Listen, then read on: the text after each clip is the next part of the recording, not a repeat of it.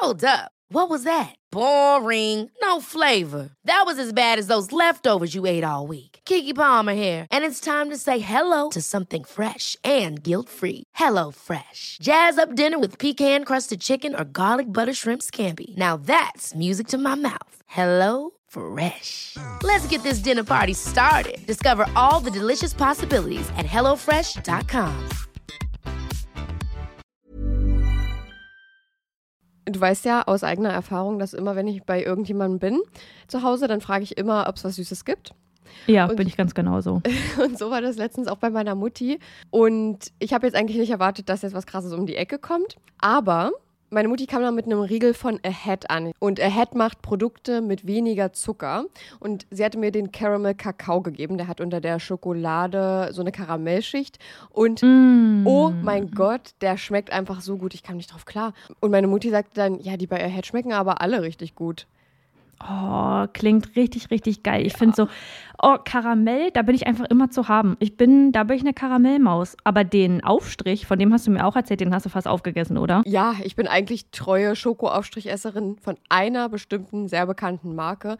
Und ob ihr es mir jetzt glaubt oder nicht, der wurde abgelöst von Crazy Hazel und der schmeckt genauso. Nee, der schmeckt nicht genauso. Der schmeckt sogar noch viel besser und viel schokoladiger. Es ist wirklich, ich, ich, ich komme da immer noch nicht drauf klar. Nee, ihr glaubt das jetzt auch nicht. Ich habe das auch nicht geglaubt. Chanot hat mir davon erzählt und ich habe ihr das auch nicht geglaubt. Und dann habe ich den probiert und es ist ja einfach so verrückt. Der schmeckt wirklich genauso. Und als wäre es die, ich habe es damit verglichen, als wäre es die große Schwester Ja. von dieser Sache. Nämlich noch, noch, noch besser, noch schokoladiger, noch die, die Geschmacks, das Geschmacksprofil ist noch tiefer. Und ich finde es so verrückt, weil die Produkte von Ahead weniger Zucker haben als die gängigen Marken. So, Ja. und da kommen wir jetzt kurz zum Thema, ihr schaltet jetzt nicht ab. Wir sind Selfcare-Mäuse und die versuchen ihren Körper zu verstehen. Und da geht es auch ein bisschen um Ernährung. Ich als Ernährungssportmaus, die jetzt angefangen hat, ein bisschen laufen zu gehen, musste mit 25 Jahren, so lange hat es gedauert, lernen, dass es nicht immer um Schwarz und Weiß in der Ernährung geht. Es geht nicht um den bösen Zucker und auf der anderen Seite das tolle Gemüse, sondern es geht um Balance. Man muss eine Balance finden, um damit glücklich zu sein und um das auch auf Dauer durchziehen zu können. In gängigen Produkten sind nämlich zum Beispiel 50 Prozent, sehr, sehr häufig 50 Prozent leere Kalorien, also wirklich einfach nur raffinierter Zucker, um das Produkt zu füllen und dich davon in Anführungsstrichen abhängig zu machen. Ahead hatte davon aber auch genug und hat gesagt, nee, komm, wir füllen die 50 Prozent mit guten Dingen, damit die auch irgendwas mit sich bringen. Und da geht es jetzt um Ballaststoffe. Und wer davon noch nicht gehört hat, Ballaststoffe sind die kleinen Helfer, die in eurem Darm auch dafür sorgen, dass da alles ordentlich läuft, neben guten Bakterien. Aber Ballaststoffe füttern die guten Bakterien zum Beispiel eben auch. Und auf Dauer, wenn man darauf achtet und weniger Zucker zum Beispiel isst, mehr Ballaststoffe, dann ist das gut für euren Darm und auch deutlich besser für euren Blutzuckerspiegel, was dann zum Beispiel geringeres Risiko für Herzkrankheiten oder Typ 2 Diabetes gibt. Und jetzt Ernährungsstunde beendet, wir kommen zu den nicen Dingen. Ihr müsst es einfach mal selber ausprobieren, Leute. Wir können jetzt hier so viel erklären, wie wir wollen. Aber eure kleinen Geschmacksknospen da auf der Zunge, die müssen es selbst mal erleben. Und mit unserem Code CRIME bekommt ihr auch noch 10% Rabatt. Der Link ist auch nochmal in der Episodenbeschreibung. Und happy snacking.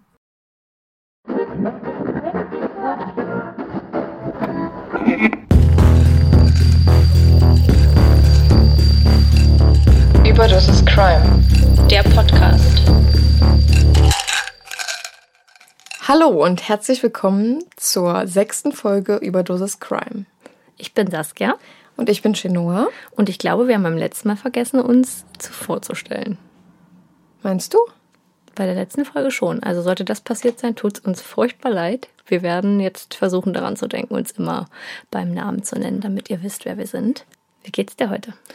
Ich bin auch ein bisschen müde. Ja, wir müssen nämlich dazu sagen, wir haben gestern, wir wollten gestern eigentlich zwei Folgen aufnehmen. Wir produzieren ja gerade vor, wie wir es euch schon 50 Mal erklärt haben. Und gestern gab es einen kleinen Zwischenfall nachmittags und da musste schon nur direkt los. Und dann haben wir gesagt, wir nehmen heute um neun auf. Was, Ja. ja, die Uhrzeit Hat sich ein bisschen verschoben. ist an einem Samstagvormittag jetzt nicht, nicht, nicht, nicht so angenehm. Also jetzt haben wir 10.21 Uhr, aber Saskia hat noch gefrühstückt, deswegen Ja. ich habe noch ein bisschen... Schon nur saß noch mit mir und meiner Familie zusammen, dann dazu wurde sie gezwungen. Aber ja, ich bin, ich, ja, ich bin gar nicht so spät ins Bett gegangen, glaube ich. Ich glaube, es war vielleicht so halb zwölf. Ich- das wäre ein Traum für mich. Aber ich brauche viel Schlaf, deswegen, naja. Also ich eigentlich auch, deswegen schlafe ich immer halt lange, aber gehe spät ins Bett. Ja.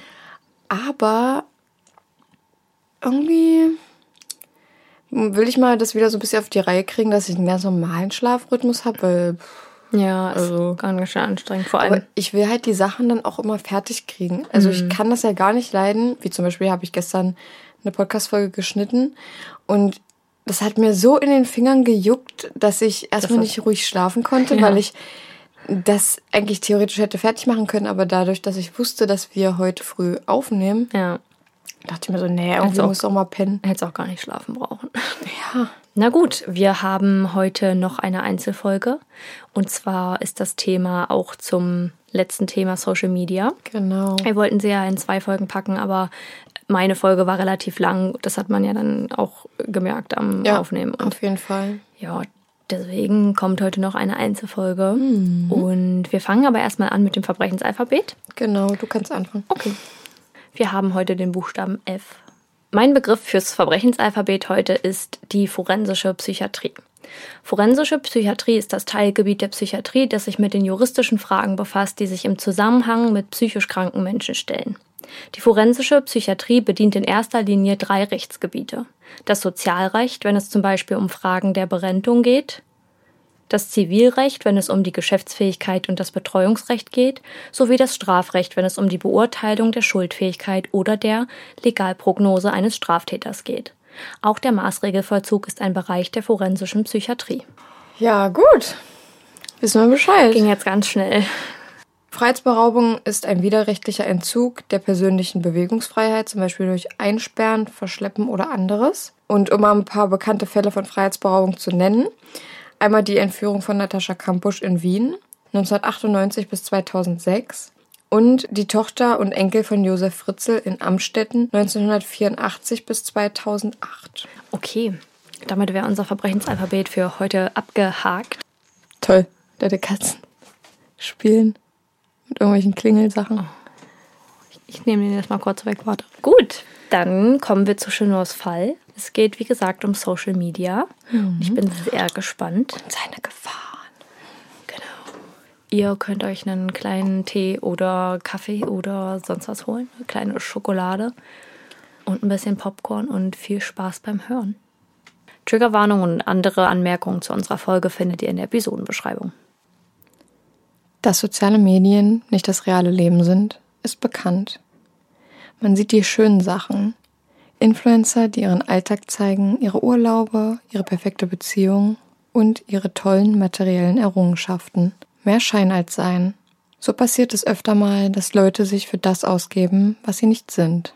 Genau das wird einer 13-jährigen Teenagerin aus Virginia zum Verhängnis. Wir begeben uns ins Jahr 2016 nach Blacksburg, Virginia. Nicole Lovell ist 13 und besucht die siebte Klasse einer Middle School. Sie liebt Panda-Bären und die Minions von Ich einfach unverbesserlich. Das junge Mädchen hatte es bis jetzt nicht leicht gehabt. Sie ist eine Kämpferin. Nicole wurde mit gravierenden Leberschäden geboren. Schon als Baby musste Nicole unzählige Male operiert werden. Narben zeichnen die 13-Jährige. Eine große am Bauch und eine deutlich erkennbare am Hals. Nachdem ihr eine Spenderleber eingesetzt wurde, muss sie dauerhaft Medikamente zu sich nehmen, die verhindern, dass ihr Körper die Leber wieder abstieß. Schon allein das war schlimm genug. Doch nun wird sie in der Highschool gemobbt. Wegen ihrer Narben. Nicole zieht sich zurück, kommt weinend von der Schule nach Hause. Sie traut sich nicht, im realen Leben mit Menschen zu kommunizieren. Sie hat in so ziemlich allen Netzwerken einen Account. Auf den sozialen Medien gibt Nicole öfter mal ihre suizidalen Gedanken preis. Die Siebenklässlerin postet Bilder von sich, auf denen sie weint und schreibt dazu, dass niemand sie lieben würde. Nicoles Mutter hat nur wenig Einblick und erst recht keinen Zugang zu Nicoles sozialen Medien. 27. Januar 2016. Es ist ein Morgen wie jeder andere. Nicoles Mutter legt die Medikamente bereit, die sie ihr jeden Morgen in ihr Zimmer bringt. Ihre Mutter bemerkt, dass sie die Tür schlecht aufbekommt. Etwas steht davor. Ein Nachttisch. Nicole muss ihn vor die Tür geschoben haben. Dennoch schafft es Nicoles Mutter Tammy, die Tür mit etwas Kraft zu öffnen. Das Fenster ist offen und Nicole ist weg. Auch ihre blaue Lieblingsdecke fehlt. Hier stimmt etwas nicht.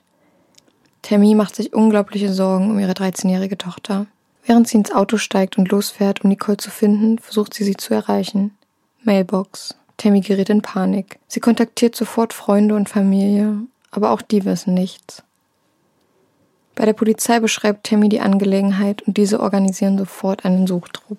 Tammy erfährt im Nachhinein von den Nachbarskindern, die mit Nicole befreundet sind, dass sie genau in dieser Nacht ein heimliches Date hatte. Sie hat einen Freund. Am 30. Januar findet man Nicole. 80 Meilen von zu Hause entfernt. In North Carolina. Sie ist tot. 14 Stichwunden weist ihr Körper auf. Sechs an ihrem Kopf und acht auf ihrer Brust. Nicole ist nackt. Die Todesursache war jedoch der Schnitt durch die Kehle. Die Ermittler nehmen Nicoles soziale Medien etwas genauer unter die Lupe, da sie dort die meiste Zeit verbrachte. Die Polizei hat Glück. Sie müssen ihre Accounts nicht hacken. Alle ihre Passwörter für jegliche Social-Media-Kanäle hatte sie an ihre Zimmertür geschrieben. Am häufigsten benutzte sie die App KickChat-App. Kenne ich gar nicht. Nee, ich auch nicht. Bestimmt irgendwas zum Texten. Die App kooperiert mit der Polizei und stellt ihnen sämtliche Daten und Chatverläufe zur Verfügung. Kick ist eine anonyme App. Extrem gefährlich für junge Mädchen. Oh mein Gott, wird das mit K-I-K geschrieben? Dann kenne ich sie doch. Ich hatte sie selber nie, aber Ja, ist halt voll anonym, also du kannst da auch komplett anonym schreiben. ja. Das weiß auch Tammy. Sie hat die App auf dem Handy ihrer Tochter schon einmal deinstalliert. Es ist nicht schwierig für eine 13-Jährige, sich eine App wieder neu herunterzuladen. Auf dieser App steht Nicole in ständigem Kontakt mit einem Nutzer namens Dr. Tombstone, was so viel bedeutet wie Dr. Grabstein. Mithilfe der App-Betreiber kommen die Ermittler schnell an die IP-Adressen des besagten Mr. Tombstones. Es führt sie zu einem 18-jährigen Studenten der Virginia Tech University, David Eisenhower. David ist charismatisch, ehrgeizig und extrem sportlich. Das weiß er auch selbst von sich und trägt das mit Stolz vor sich her. Sein Mitbewohner berichtet den Ermittlern, dass er am Tag von Nicoles Verschwinden ein Messer auf Davids Schreibtisch liegen sah. Jetzt ist es weg. Bei der Vernehmung erklärt David, dass er schon Ende 2015 mit Nicole Kontakt über Kick gehabt hat.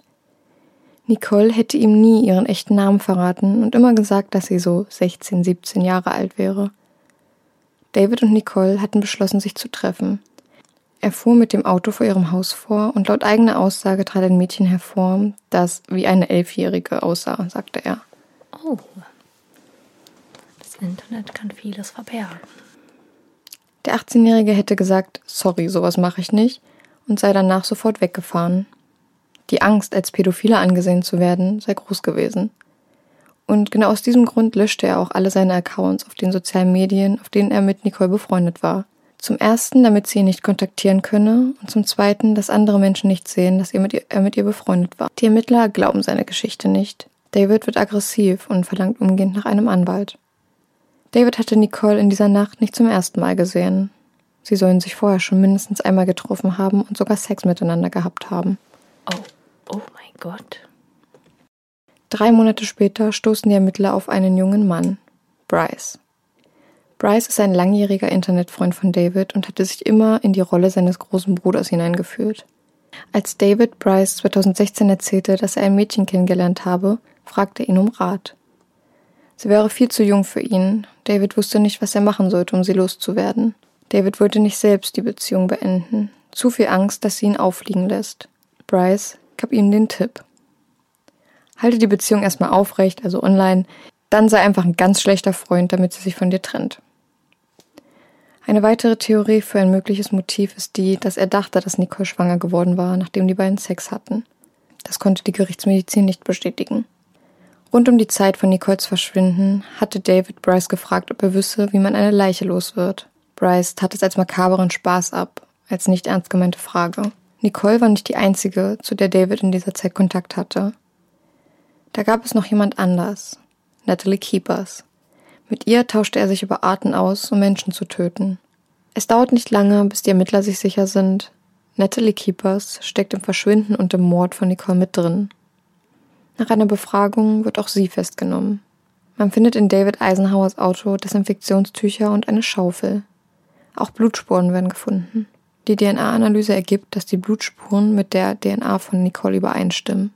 Als die Ermittler sich Davids Internetdaten etwas genauer anschauen, finden sie verdächtige Suchanfragen. Suchanfragen wie Arten, eine Leiche verschwinden zu lassen und Drogen, mit denen man jemanden betäuben kann. Wie lange dauert es, bis eine Leiche verbrennt und wie wird der TV-Charakter Dexter Morgan leichenlos? Oh, übrigens, Serien, Serienempfehlung Dexter. War wohl sein Vorbild. David Eisenhower wird angeklagt für Mord ersten Grades, Entführung und Verbergen einer Leiche. Auch Natalie Keepers wird angeklagt, ebenfalls für das Verbergen einer Leiche und Beihilfe zum Mord. Warum wird auch Natalie Keepers angeklagt? David beteuert, dass er sich nur von Nicole trennen wollte. Natalie hätte jedoch die Idee zum Mord. In Natalies Zimmer fand man Nicoles blaue Decke. Diese Decke hatte sie in der Nacht ihrer Ermordung bei sich.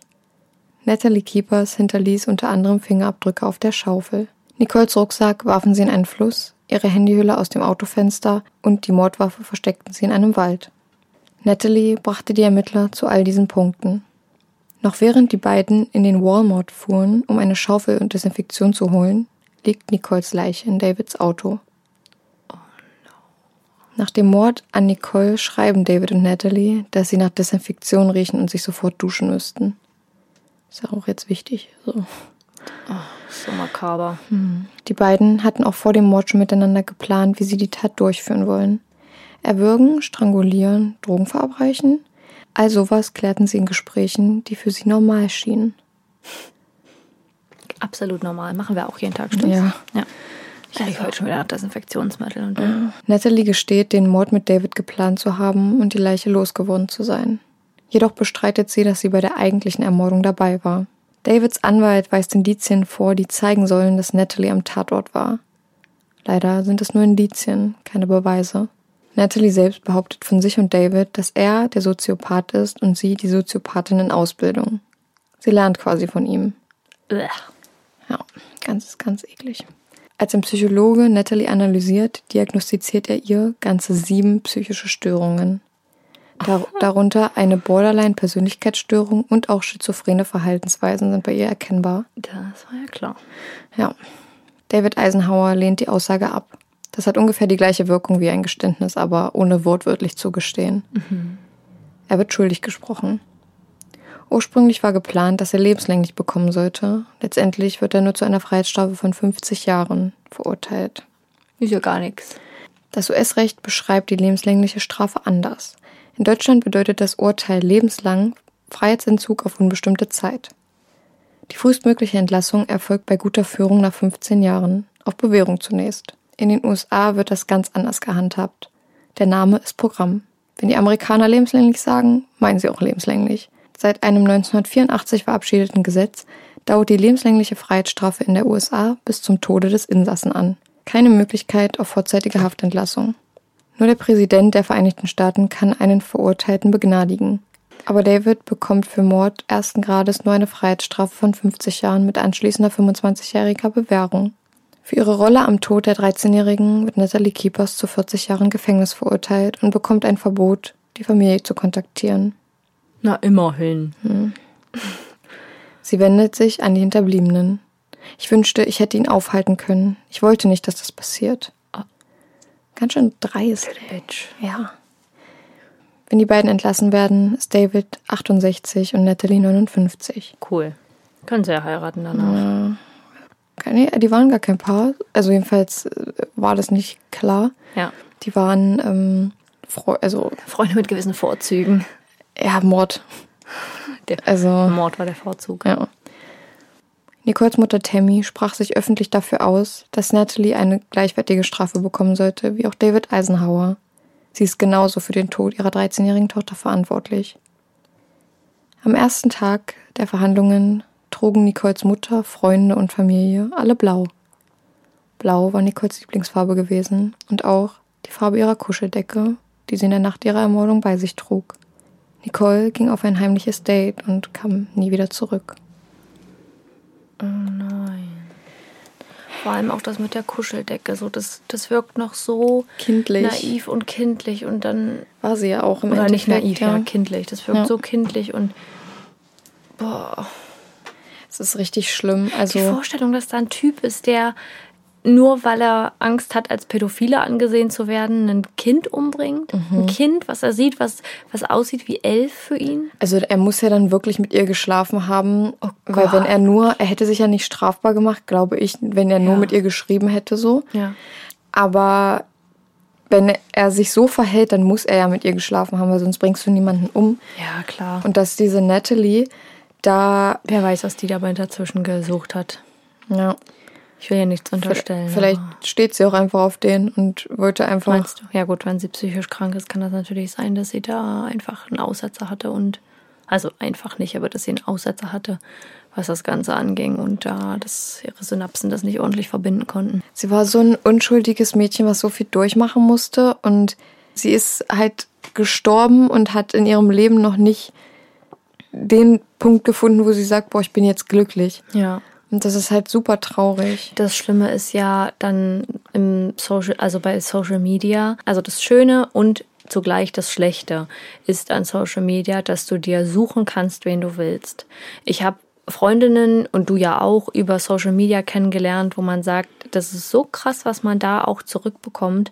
Die Freundin, die ich dort zum Beispiel, die ich jetzt über Instagram kennengelernt habe, die habe ich ja so auch schon ein paar Mal gesehen und da habe ich einfach das Gefühl, die kenne ich schon ewig. Und es wäre ohne Social Media niemals möglich gewesen. Aber auf der anderen Seite kannst du genauso, wenn du, also ich habe mich ein bisschen einsam gefühlt zu der Zeit, als ich da so viel Kontakt mit ihr hatte. Und da fand ich es ganz doll schön, jemanden zu haben, der auch genauso denkt wie ich.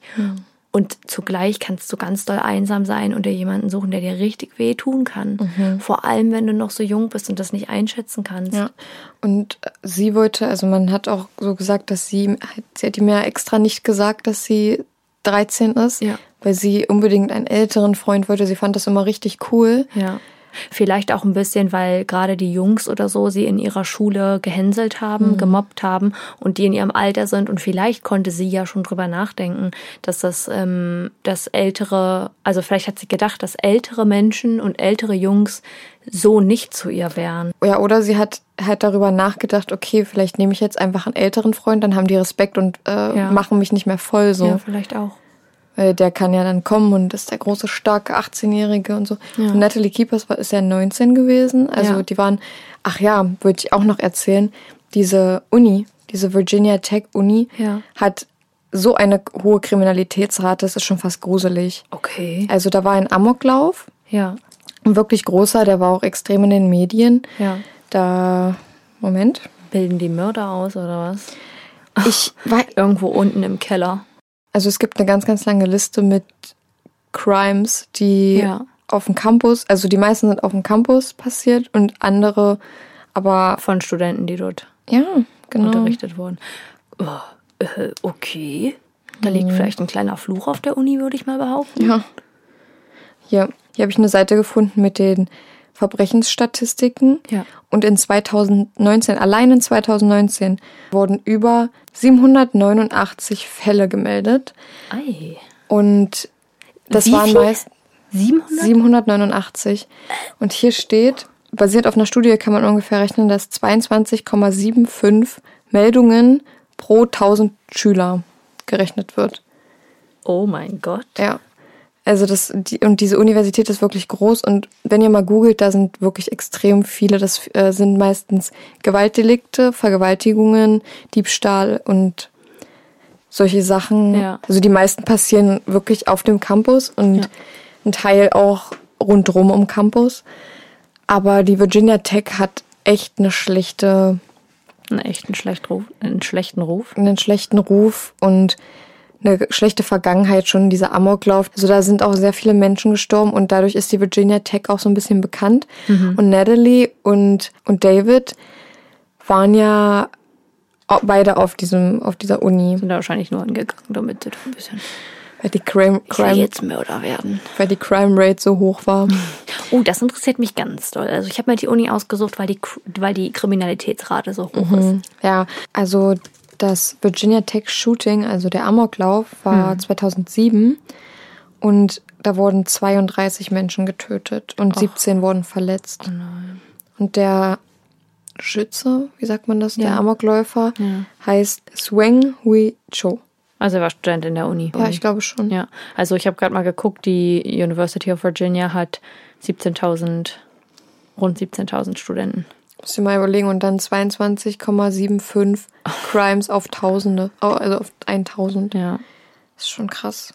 Ja, Nicole war wirklich ein ganz, ganz liebes Mädchen. Also die, sie sieht ganz, ganz lieb aus. Gibt es Fotos von den drei? Oder Ja. nur von ihr? Gibt's. Die Fotos findet ihr bei überdosis.crime.podcast. Mit UE? Genau. Und da posten wir immer die Fotos zur jeweiligen Folge und da könnt ihr die auch sehen. Natalie sieht ein bisschen gruselig aus und ich finde auch David. Ähm, Ich finde, die haben irgendwie immer was Gruselig, Gruseliges an sich. Ja. Vor allem, wenn man weiß, was sie getan was sie haben. getan haben. Ja, und wenn man dann dazu Nicole sieht, wie sie so ein kleines unschuldiges Mädchen ist, sie ist ja wirklich ein Kind. Das Ja. siehst du ja auch an. Also gerade, ich weiß nicht, sie hat halt wirklich schwieriges Leben mit den ganzen Medikamenten. Ich kann mir nicht vorstellen, wie schlimm das ist, Ja. so viele Medikamente pro Tag nehmen zu müssen. vor das ist ja keine so klein- freiwillige Sache. Vor allem, wenn du schon so klein bist. Ja. Das, oh, Ja. und sie ist wirklich, also auch ihre Mama zu sehen in dem, in dem Video, was ich mir angeguckt habe. Da hatte die Mutter zum Beispiel keine Kontrolle. Wir haben ja auch in der letzten Folge gesagt, dass es so schwierig ist auszumachen als Elternteil, auch wenn wir das jetzt nicht beurteilen können, weil wir selber keine Kinder haben. Ja. Aber dass es so schwierig ist, da die Kontrolle zu behalten und deinem Kind aber trotzdem zu vertrauen und das Vertrauen zu zeigen und nicht zu sagen, zeig mir mal dein Handy, dass du dein Kind irgendwie so erziehen musst, dass das Vertrauen einfach da ist und wenn irgendwas sein sollte, dass das Kind zu dir kommt. Aber wie willst du das machen? Vor allem, weil sich ja Kinder so abschotten, Ja. wenn sie in die Pubertät kommen. Ja, gerade wenn sie auch gemobbt werden in der Schule, die erzählen ja vielleicht ja auch nicht alles, auch wenn sie es sollten, aber Wahrscheinlich, weil es ihnen auch peinlich ist. Mhm. Also wer möchte denn erzählen, dass, dass man in der Schule jetzt wieder gehänselt wurde und das vor allem wegen Narben, für die sie nichts kann, die einfach nur zeigen, dass sie eine schwierige Vergangenheit hatte, ja. Das Schlimme da ist eigentlich, also Kinder können richtig kacke sein, ja. Mhm. Kinder können Ich denke kacke sein und die Eltern können trotzdem noch so nett sein. Aber es hat so verdammt viel mit der Erziehung zu tun. Und bitte, jeder, der jetzt hier zuhört, erzieht eure Kinder, wenn ihr so irgendwann mal welche haben solltet, bitte so, dass sie niemanden hänseln. Und das ist nicht schwer, sein Kind so zu erziehen. Da bin ich mir ganz, ganz sicher. Also wenn man selbst ein tolles, toleranter Elternteil oder tolerantes Elternteil ist und dem Kind das vorlebt, dann wird dein Kind auch niemals so werden. Wenn du aber irgendwelche Spitzen loslässt, egal in welchem Sinne, dann guckt sich das Kind das einfach ab und Ja. wird's. Da gibt's so richtige Biesterkinder. Da könntest du, da, da möchtest du doch einfach bloß in eine Kenne Tischkante ich auch, kenne ich auch einige Kinder, die so, so Ja. sind und so, also wirklich Kinder, Kinder, Ja. die so Spaß daran haben, andere in der Grundschule zu mobben. So wirklich schon Ich- in der ersten Klasse oder so. Ja, ich bin der Meinung, dass das auch mittlerweile viel, viel schlimmer wird. Also, weil früher war das wahrscheinlich auch schon so. Ich will das gar nicht, ich will jetzt hier überhaupt nicht ähm, behaupten, dass es früher noch kein Mobbing gab, aber ich bin mir ganz, ganz sicher, dass das immer mehr wird, weil die Kinder immer mehr aufs Äußerliche achten, weil ihnen das vorgelebt wird und dass sie ja, irgendwie habe ich manchmal das Gefühl, das klingt jetzt total, ähm, als wäre ich schon sonst wie alt, aber dass die Kinder einfach keinen Respekt mehr haben. ja. Jetzt no joke, wenn ich mir vorstelle, dass ich irgendwie in der Grundschule eine, eine Elfklässlerin oder eine Zwölfklässlerin vor mir hatte und ich war in In der Grundschule, Grundschule. in der, nee, in der fünften oder sechsten Klasse, da eine zwölf, zwölfjährige, eine Zwölfklässlerin vor mir zu stehen hatte, habe ich gedacht, oh mein Gott, ist die groß und oh mein Gott, ist die alt und da, darf da habe ich, da habe ich mich weggedreht, Besser weil ich so viel sagen. Angst hatte. Ja. Und jetzt, ich habe mal, ich habe mal in der, ähm, auf dem Gymnasium gab es so ein, ein, zwei Jungs oder so, die sind immer mit meinem Bus gefahren. Und die waren richtig nervig und die waren, die hatten überhaupt keinen Respekt. Dann haben die sich auch jedes Mal von einem bestimmten Supermarkt äh, nach der Schule vor dem Bus so ekelhafte Chips geholt, die so megamäßig gestunken haben und haben die dann immer hinten im Bus gefressen. Also wirklich gefressen. Die haben halt jeden Tag Chips gegessen im, im Bus. Und der saß hinter mir und hat mir hinten immer an meinen Haaren gespielt. Und ich habe mich rumgedreht und der hat vorher schon immer also so Sachen gesagt oder hat dann gesagt, was guckst denn du so? Und dann dachte ich mir so, Alter, was ist mit dir los? Und dann hat er mir hinten an den Haaren gespielt und dann habe ich gesagt, er soll das lassen. Dann hat er aber irgendwie weitergemacht und dann Kannst du mal lassen? dann habe ich mich, nee, ich habe schon versucht, ein bisschen autoritär zu wirken, ja. Und da war ich, glaube ich, 11. oder 12. Klasse und da habe ich mich rumgedreht und er hat sich aber so weit nach vorn gelehnt. Oder er hat mir hinten irgendwie immer in, an meinen Hinterkopf gepustet oder so. Irgendwas, wo ich dachte, irgendwann fliegt mir noch ein, einen Klumpen Chips an meine Haare. Dann habe ich mich rumgedreht und er hat sich so weit vorn, vorgelehnt, über den Sitz drüber und hat irgendwie versucht, äh, hat irgendwas zu mir gesagt. Dann habe ich so meine Hand genommen und, und ihm so ein bisschen gegen den Kopf gestoßen. Er ist dann hinten so gegen den Sitz. Und dann hat er auch nichts, nichts mehr gemacht. Und ich weiß, dass diese Jungs, zumindest einer davon, mittlerweile mir auf allen meinen Kanälen bei Instagram folgt. Upsi, Und erwischt. solltest du das jetzt gerade hören, also früher habe ich dich richtig gehasst. Okay, Leute, mein Favorit für diese Woche ist, dass ich nächste Woche mal ein bisschen ausspanne. Ich freue mich da ist jetzt doch schon. kein Favorit. Doch, das ist ein Favorit. Das ist mein Favorit. Ich werde dann ein Foto von mir in der Story posten, wie ich da liege und nichts mache. Das werde ich euch zeigen. Mhm. Ich werde euch zeigen, was ich für meine Seele tue, dass, dass ich wieder meine Energie recharge, wieder auflade. Vielleicht habt ihr es ja schon mitbekommen, aber wir posten immer mittwochs und freitags unsere Favoriten als Foto nochmal. Und In der Story. Ja, genau in der Story. Und wir haben auch ein Story-Highlight, beziehungsweise zwei Story-Highlights dazu. Und wir wollen noch eins machen für unsere Katzen. Also Genau, und montags kommen immer unsere, unser Verbrechensalphabet. Genau. Und ansonsten, ach so, ja, das war mein Favorit. Ich wollte sagen, dass ich mich darauf freue, dass ich mich darauf freue, nächste Woche ein bisschen auszuspannen, weil das klingt jetzt absolut melodramatisch, aber ich habe momentan einfach keine Zeit zu nichts. Ich sitze eigentlich, ich stehe auf und fange an zu arbeiten und gehe ins Bett mit dem Laptop in der Hand, weil ich noch irgendeine Recherche betreibe. Das war jetzt echt heavy in der letzten Woche. Ich bin durchge, durchge Fleischwolft, habe ich das Gefühl. Mein Hirn ist einmal durch einen Fleisch, Fleischwolf gezogen worden. Ja, also ich werde euch ein kleines Foto reinpacken. Ich werde euch ein paar Tipps geben, wie ihr ausspannen könnt, wenn ihr mal eine lange Woche hattet. Ich habe da so meine, meine kleinen, meine kleinen Tipps und Tricks. Mein Favorit für diese Woche ist tatsächlich der Dyson. Ich sag, Der ich dachte, Dyson du sagst jetzt Airwrap. Tanzunterricht. Nein. Der Dyson Airwrap oder was auch immer das ist. Also mir hat es eine Freundin ausgeliehen. Grüße gehen raus. Und, Du weißt, wer du bist.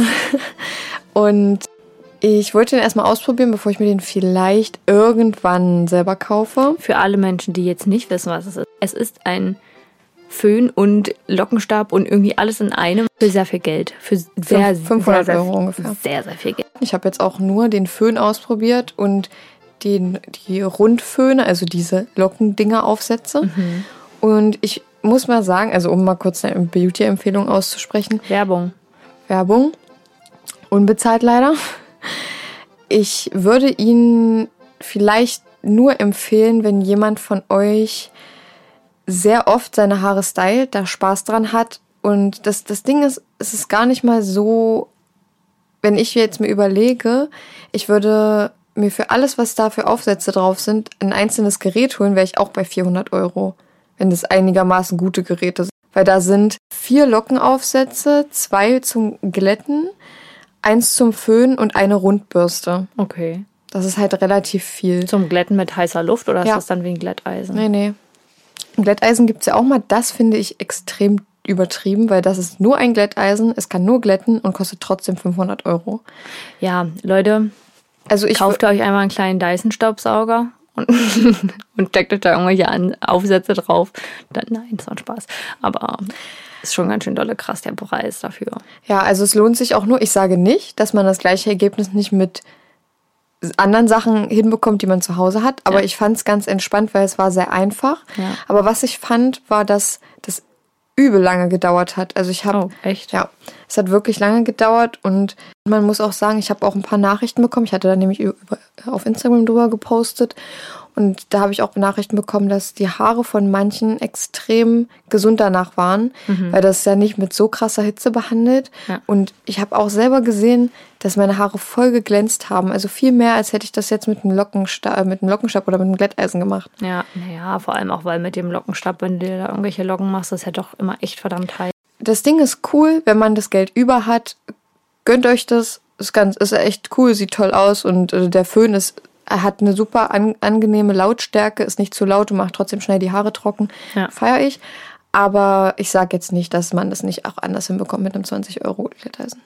Okay, also man zahlt wahrscheinlich wie bei vielen Marken auch den Den Namen, Namen mit. ist ganz, wie du schon sagst, du zahlst einfach den Namen. Das ist genau wie bei iPhones oder. Absolut, ja, klar. Das ist einfach so. Und das machen aber trotzdem genug Leute, also scheint es ja zu funktionieren. Ja.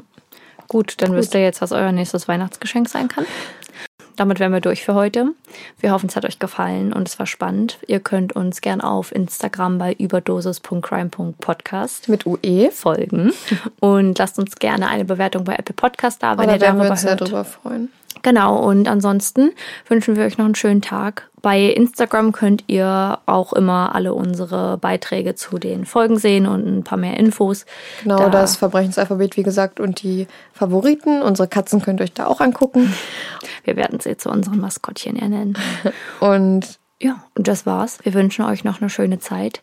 Es geht jetzt bald auf Dezember zu. Ich glaube, das ist jetzt, wenn, ich muss jetzt mal vorrechnen, ich glaube, das ist die letzte, also die letzte Folge im November. Ja. Und nächste Woche ist dann schon Dezember, glaube ich. ähm, wenn es nicht so ist, schneide ich es raus. wir wünschen euch eine wunderschöne Vor Weihnachtszeit. Vorweihnachtszeit. Oh, das klingt schon so, das klingt schon so schön. Ich freue mich so. Ich liebe ja Weihnachten und die Weihnachtszeit. Und passt auf euch auf, bleibt gesund, immer schön Hände waschen, Hände desinfizieren und Mundschutz tragen. Und bis dahin sehen wir und hören wir uns auf Instagram und sonst wo. Bis dann. Ciao! Beispiele zur. F- Nur kloppt gleich ihren Laptop ein. Sprechensalphabet heute ist die forensisch, forensische Psychiatrie. Die forensische die forensische Psychiatrie ist das Teilgebiet der Psychiatrie. Ich muss mir mal kurz meine Brille aufsetzen. Hupsili. Forensische Psychiatrie ist das Teilgebiet der Psychiatrie, das sich mit den juristischen Fragen befasst, die sich im Zusammenhang mit Py äh, ich habe heute noch nicht so viel gelesen, wie man merkt. Ich fange das jetzt nochmal an, damit du das einfach wegschneiden kannst. Forensische Psychiatrie ist das Teilgebiet der Psychiatrie, das sich mit den juristischen Fragen befasst, die sich im Zusammenhang mit psychisch. Alter.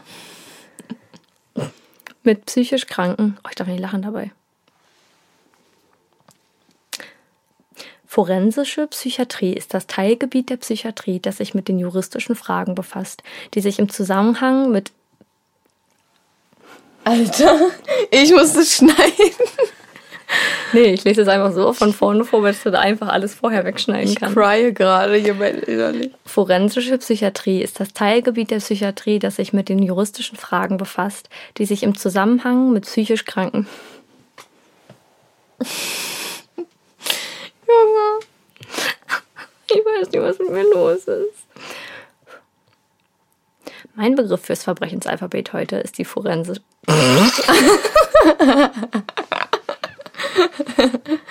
Nee. Mein Begriff. Mein Begriff für die forensische Psychiatrie wollte ich gerade sagen. Alter, ey. Mein Begriff. es reicht jetzt. Mein Be Digga. Komm klar. 3, 2, 1. Mein Begriff fürs Verbrechensalphabet.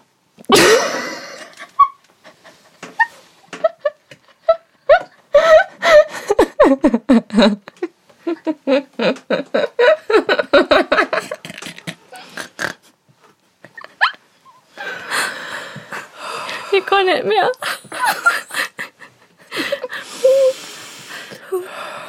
Ich wusste nicht, dass Lesen so schwer sein kann. Sind einfach so viele Scheißbegriffe und ich sehe, dass da noch achtmal Psychiatrie kommt.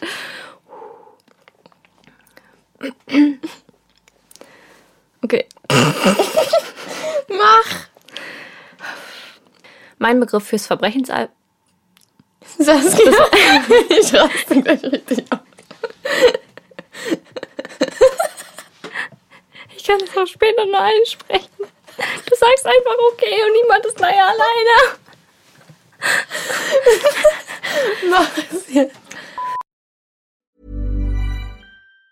Even on a budget, quality is non-negotiable. That's why Quince is the place to score high-end essentials at 50 to 80% less than similar brands. Get your hands on buttery soft cashmere sweaters from just 60 bucks, Italian leather jackets, and so much more.